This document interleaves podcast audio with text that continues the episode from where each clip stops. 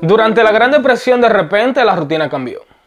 Todo lo que se conocía como estable ya no estaba.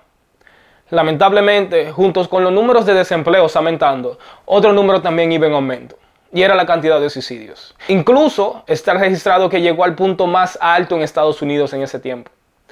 No me oigan a mí.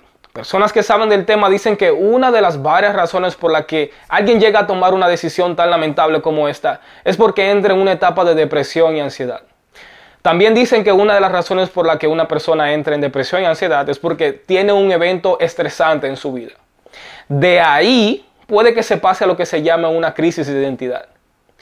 Pero usualmente esto pasa cuando ponemos nuestra identidad en algo o en alguien, en una persona, una profesión, vocación o rol familiar. La realidad es que nuestra identidad no debería de estar basada ni en lo que hacemos ni en lo que tenemos, ni en nuestras profesiones ni en nuestros roles sociales. Basar nuestra identidad en una de esas áreas es limitar nuestra esencia como seres humanos integrales, como personas que somos más que una sola área de nuestra vida. No solamente somos profesionales, sino que también somos vecinos, miembros de una comunidad, hijos, hijas, madres, padres, atletas, empresarios, emprendedores, pastores, líderes de una comunidad, creyentes y muchísimas otras cosas más.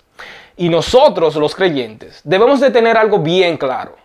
Y es que nuestra identidad está en Dios. Cuando decimos esto, lo que queremos decir es que nuestro valor y sentido de aprobación no viene ni depende de lo que hacemos, ni de, ni de otra persona, ni de algo. Nuestro sentido de identidad viene de quienes somos delante de los ojos de nuestro Creador. De ahí es donde debería partir nuestra identidad.